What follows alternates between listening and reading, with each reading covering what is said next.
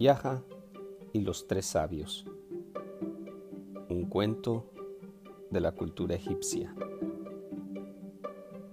Un día, tres sabios que habían recorrido el mundo entero, descubriendo los secretos más intrascendentes, decidieron detener su búsqueda y comparar sus propios resultados con los de otros estudiosos.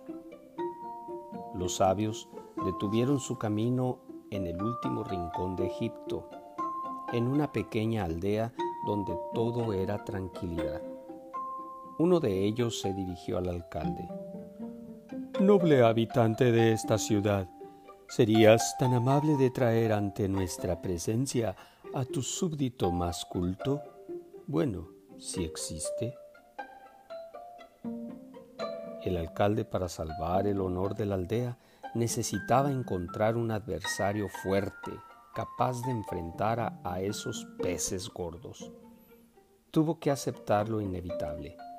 Los habitantes de la aldea tenían muchas cualidades, pero pensándolo bien, no eran tan inteligentes.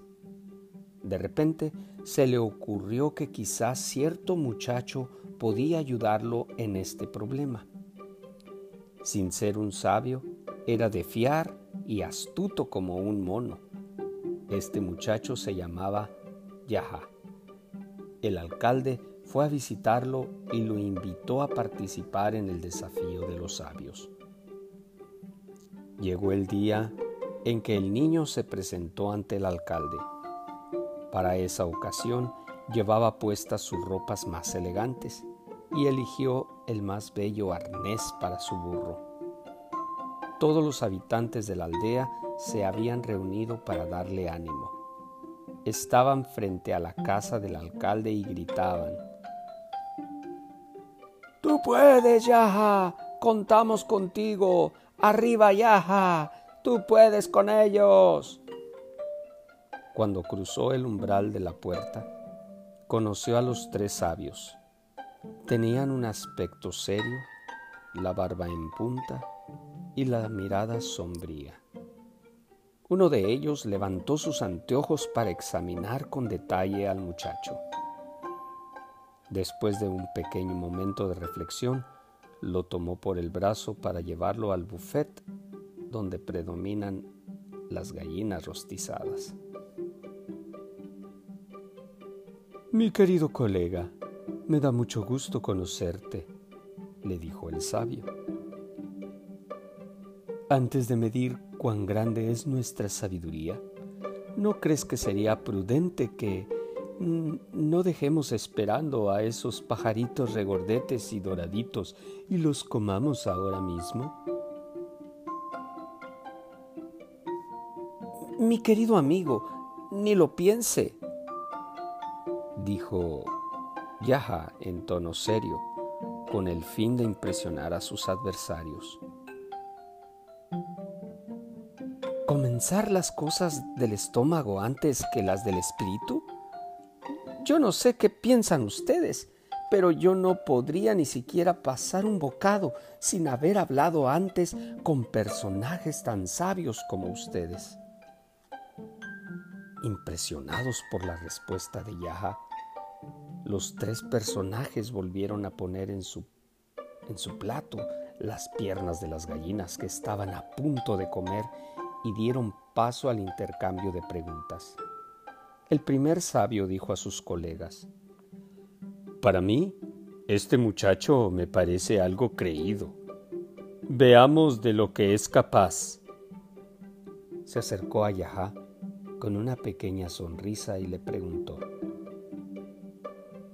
Empecemos por algo sencillo para calentar nuestros ánimos.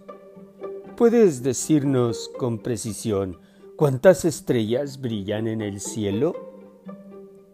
¡Qué buena pregunta! exclamó Yaha, muerto de risa.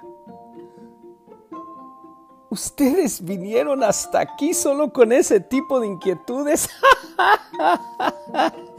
Ah, la respuesta es de lo más sencillo. Yaha dejó de reír y observó a sus adversarios directo a los ojos.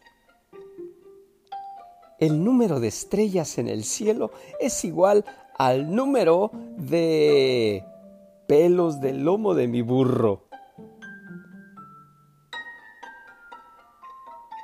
¿Cómo puedes estar tan seguro? le preguntó molesto el segundo sabio. Es simple. La otra noche no podía dormir. Para pasar el tiempo, me puse a contar los pelos de mi burro. Y a pesar de ello, no podía reconciliar el sueño. Conté el número de estrellas del cielo y ¿qué les cuento? La cantidad es la misma. Cuéntenlas ustedes mismos si no me creen. Hubo un gran silencio. Vencidos los sabios sacudieron la cabeza y abrieron unos ojos enormes.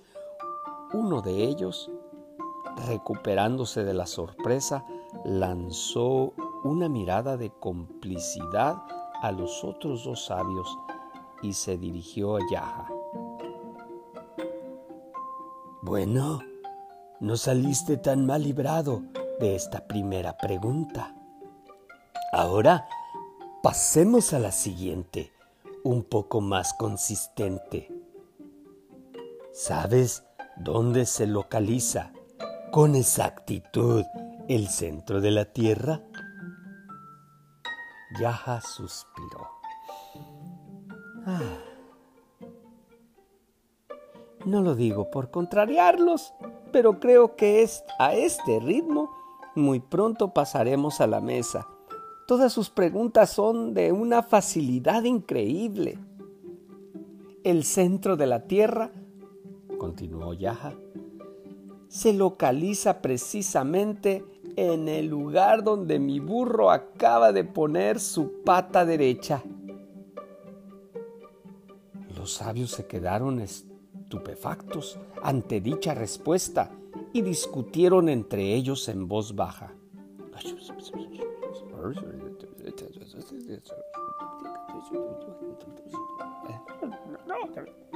Finalmente, se dirigieron al muchacho y le pidieron las pruebas de lo que acababa de afirmar. Es muy sencillo, les explicó. Partan la pata derecha de mi burro y realicen cuantas mediciones deseen cada uno de los extremos de la, de la Tierra. Ustedes podrán constatar que todas las distancias son equivalentes.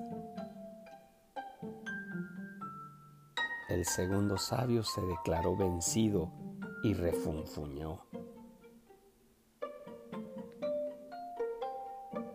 Este pequeño impertinente es duro de pelar. Solo nos queda una oportunidad antes de que quedemos como unos verdaderos tontos. El tercer sabio se acercó para plantear la última pregunta. Frunció el ceño se ajustó los lentes y se aclaró la garganta.